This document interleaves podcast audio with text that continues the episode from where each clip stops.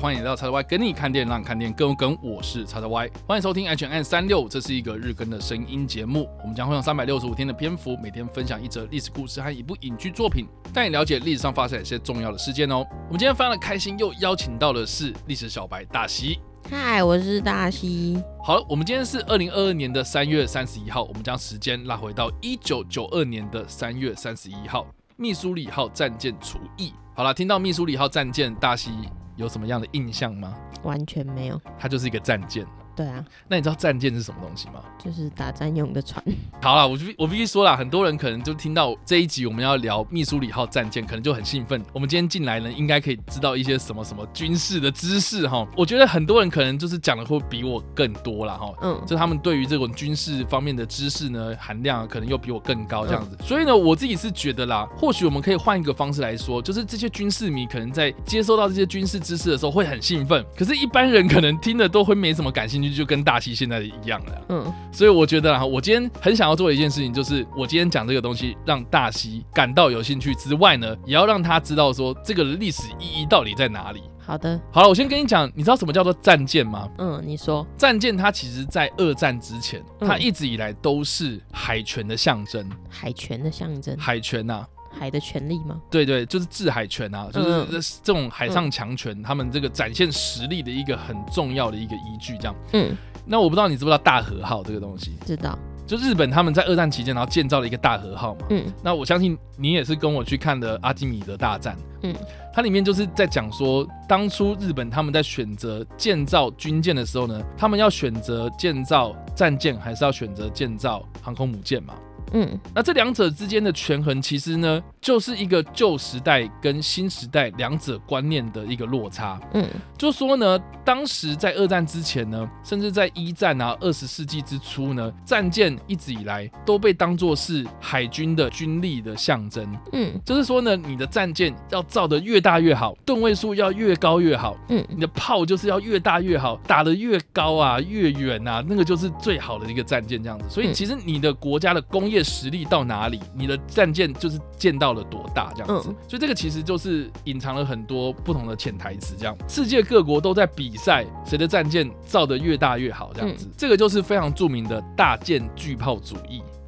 听起来有点好笑，听起来很中二。对，但是这个确实是当时海军的一个概念，就是他们的作战思维都是以战舰作为主力，这样。嗯嗯。就说，好，你今天我要去哪里打仗，我海军派出去，我就是让这个战舰站在最中间，嗯，航行，然后其他的就是那些辅助的军舰这样子，然后跟他一起出航这样。嗯。所以现在其实不太一样哦。但是在当时确实战舰在最中央，然后其他的就是这样子，像母鸡带小鸡这样走出去，这样子就很威风这样子感觉。但是呢，到了二战开始呢，人们就渐渐知道了，就是说呢，其实战舰它是一个非常笨重、机动性非常非常差，而且造价非常非常昂贵的一个吃油的怪兽，这样。所以就是 CP 值不高，CP 值超级低，它就只是一个爽度问题而已哦。嗯，就是哇，男生看到那个战舰哇，好帅哦，炮好大啊，这样子，然后看起来。很威风啊，开出去就很有气势，这样子啊，嗯，很帅，没错，嗯。可是实际上，它能够打到的地方，或是它的战斗能力，嗯，它的范围所及其实是有限的，嗯。就是说呢，其实战舰它能够打得到的地方是看得到的地方，这个就是我们所谓的视距内。就是眼睛的视力的距离范围之内这样子。可是，在二战有航空母舰的诞生之后呢，这个技术越来越高的时候呢，其实是渐渐渐渐的转向了所谓的视距外作战的一个概念。嗯，就说呢，其实航空母舰它搭载的是飞机，飞机它能够攻击的范围又更广、更大，而且功能又更多。嗯，所以其实，在二战期间呢，后来航空母舰就越来越受到重视，也是改变到现在，就是冷战之后，二战结束之后，到了现在的海军哦，他们渐渐渐渐都是以这个航空母舰作为战斗群的中心，然后外面呢，可能就是搭配着比较轻巧、机动性高的这些所谓的驱逐舰这样子。嗯，所以那个时候的战舰这种比较大型的军舰呢，嗯，到二战后期，甚至到了二战后啊，嗯，都不是这么的实用了这样子。所以呢，我们今天所提到这个密苏里号战舰呢，它是在一九四一年，美国呢，他们当时为了要因应投入二战。珍珠港事件发生的，他们急需要很大量的军舰，所以在当时这个时代背景底下被建造出来。嗯，可是我们刚刚所提到嘛，二战的时候呢，他们渐渐渐渐那个海军的作战思维有在转变了。对啊，所以它被造出来就是注定的，就是说你之后就是会变得很落伍的东西。对啊，所以这个时间点非常的尴尬。嗯，但是我觉得另外一个更尴尬的就是说呢，它被建造出来不久。他确实也有参与了二战太平洋战场上面的一些大大小小战事，包括我们之前或许有提到过的这种跳岛作战，嗯，哦，去占领这些岛屿啊，这些海军就在海上啊，就去。辅助这些登岛作战的这些士兵，这样子，嗯，哦，在进行这些炮击，这样。那另外值得一提就是说呢，这个密苏里号为什么会这么有名？另外一个原因就是因为呢，当时的美国代表盟军去接受日本无条件投降的时候呢，就正好在密苏里号上面举行受降仪式。哦，所以之后或许我们在分享历史故事的时候，或许也可以提到这件事情，就是说呢，当时的日本代表就是上到了。密苏里号这个船舰的甲板上面，嗯，然后跟当时代表盟军去接受日本投降的麦克阿瑟将军，就在这艘船上的甲板上面举行，嗯，所以这个是密苏里号为什么会这么有名的一个很重要的一个原因，这样。哦，那但是呢，我们刚刚所提到嘛，它这样子有一个很大的这个时代意义、历史背景哦，可是实质上。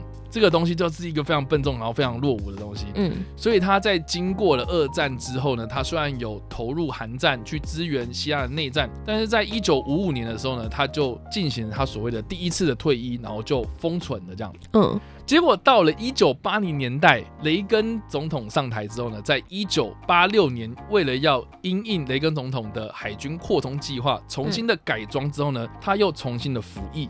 那这个时候的密苏里号战舰呢，其实跟当时二战的密苏里号战舰其实是完全不一样的状态了。嗯，就是说他已经把船上的一些比较老旧的武器装备什么的都拆掉了，然后换成是比较现代化的，可以发射飞弹，可以发射一些防空武器哦。但是它就保留了战舰非常非常具有象征性意义的三组装的主炮这样子，对，所以就是外观看起来对它就是战舰，嗯，可是实际上它的那个骨子里已经完完全全改装过这样子，所以就它外观看起来没什么，但里面很厉害，对，就是老屋老屋翻新的概念。它非常，它是一个非常有内涵的战舰。好，其实你就这样讲，好也可以接受。好，好哦、总之呢，它在一九八零年代现代化改装之后呢，就成为了一个新一代的密苏里号战舰了。嗯，然后它又去参与了像是波斯湾战争，在一九九零年代非常重要的一个战争嘛。嗯，直到呢波斯湾战争结束之后呢，他在一九九二年三月的三十一号这一天呢，正式的除役了。哦，那其实密苏里号战舰在退役之后呢，它还是浮在海上，当做是博物馆供人参观。嗯，所以大家如果有机会未来啦，去美国的夏威夷珍珠港这个地方参观的话呢，你可以在那个港边就看到密苏里号战舰在那里，当做是博物馆，然后你可以买票上去，然后看里面战舰的设施这样子。嗯，另外一个更具有意义的就是呢，在这个港区的旁边，也就是密苏里号的隔壁，然后它就是坐落了。了亚历山大号战舰的残骸，也就是说呢，一艘战舰是沉在海底，一艘战舰是浮在水面上，然后让大家可以去参观这样子。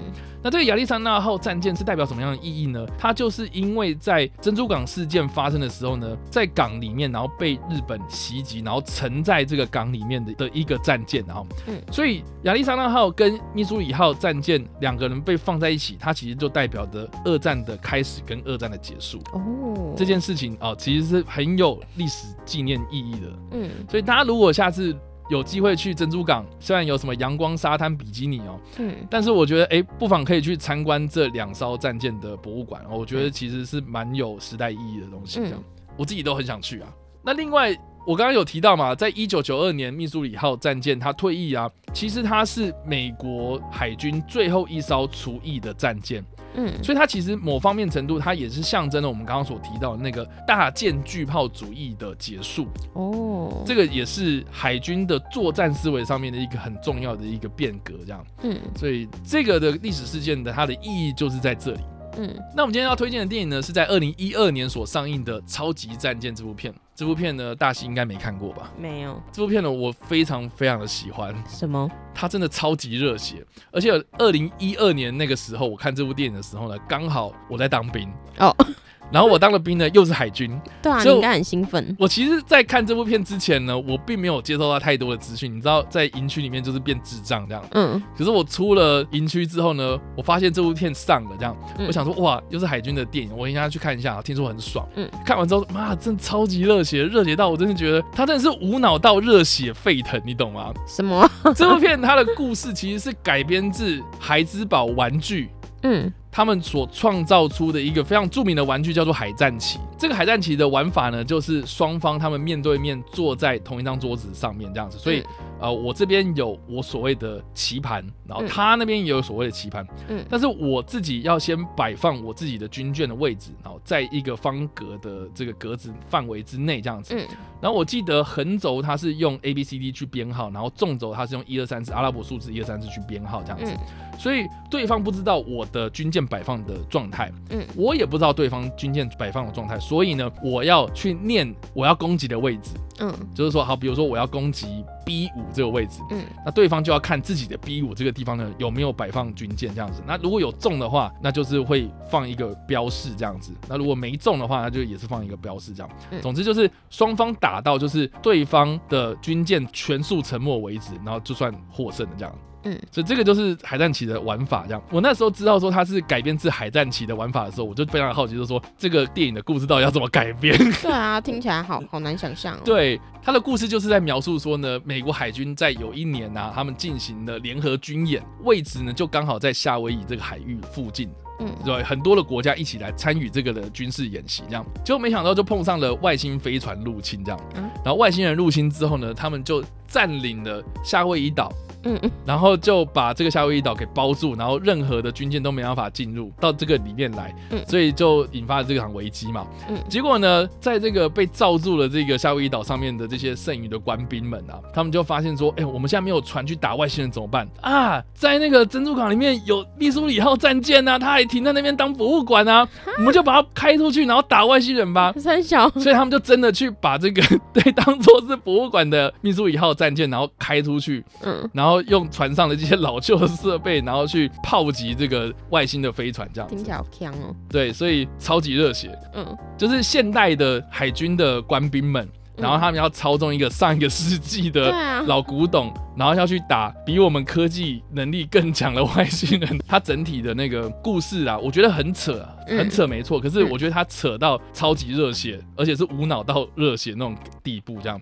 所以我觉得当做是娱乐爽片的话，蛮爽的这样。密苏里号战舰，然后被开出去打外星人嘛。所以这部片里面呢，它确实有呈现的就是密苏里号战舰，还有这个主角群们呢，他们原本操作的现代化的驱逐舰这样。所以就是有两相对比啊，就是说。他们一开始先操作的是现代的海军的船只，嗯，结果他后来这个船只毁了之后呢，他又去操纵上一个世代的那个军舰这样子，嗯，所以这两张对比起来呢，你就可以看到说，其实海军的设施啊，哦，上一个世纪跟现代的这样的一个状态是有什么样的差别，嗯，然后另外你也可以去观察到，就是我们刚刚所提到的这个大舰巨炮主义，在现代呢其实是落伍的，现在的这些海军呢，他们其实不会去采用那些东西啦。哈，嗯，可是他在后来呢，还是。开了这个战舰，然后去打外星人。嗯、哦，我觉得这是一个 蛮有趣的一个发想啊，就是说可以看得出来，虽然我们都知道说那个东西过时，那个东西老旧了，被时代淘汰掉了。嗯可是你知道大男生哦，看到这个东西哦，还是很热血，还是很有阳刚气息啊！就这个战舰开出去很有气势，这样子还是觉得很帅。虽然它真的很扯，可是我觉得你现在真的很少看到一个战舰真的实际上能够开在海上，然后这样子真的开火，嗯，真的就是展现它的这个战力这样子。所以而且还是要拿来打外星人，而且还是拿来打外星人。你看这个真的是这个理由真的是太棒了，所以好不好？我觉得这个奉劝就是美国这个要好好保养密苏里号战舰的，因为我记得前阵子有个新闻是说，好像发现说它的船底有破洞这样子。嗯。然后我那个时候就就分享这个新闻，就说，哎，你船底有破洞，要赶快补起来，要不然之后拿什么东西去打外星人啊，对不对？真的。好啦，所以以上呢就是我们今天所介绍的历史故事——秘书一号战舰的厨艺，以及我们所推荐的电影《超级战舰》。嗯。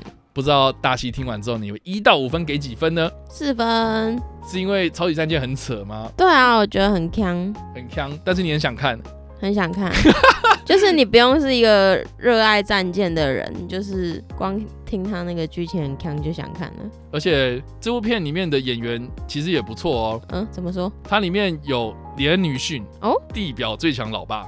李恩·女训他演军演的最高总司令这样子。嗯，他他的男主角是叫做泰勒·基奇啊，哦，是近期演出《无间警探》电视剧的这个男主角这样子。嗯，然后呢，另外呢还有几个配角。我觉得也蛮有趣的，嗯，其中一个配角呢是女生哦，是蕾哈娜，嗯，她演其中一个美国海军的一个女士官，嗯嗯，然后另外呢也有近期入围奥斯卡最佳男配角的杰西普莱蒙。嗯，然后我自己是那个时候看到他的时候，我对他印象也是超级深刻，嗯，对吧？我那时候就觉得说他这个人很有潜力，嗯，他真的搞笑真的太好笑了，好哦，对。然后另外呢，因为这部片它里面有呈现了多国军演嘛，嗯，所以他有找来了日本的男星，叫做浅野忠信。哦，这个应该大西就认识了吧？嗯，对，对，他就是演一个日本的海军军官，嗯、然后跟这个泰勒基奇有很多的对手戏，这样，嗯，其实蛮有趣的，看一个美国人跟一个日本人在那边打打闹闹的，对啊，对，其实其实很好笑，嗯。啊，那这样子的话，你会更想看的吗？会，应该说，我刚刚听你讲那个剧情那么强，我本来一直以为会不会什么日本还哪里的人去发想的，殊不知，殊不知是一个玩具改编的电影。对，好啦，以上呢就是我们今天所介绍的历史故事。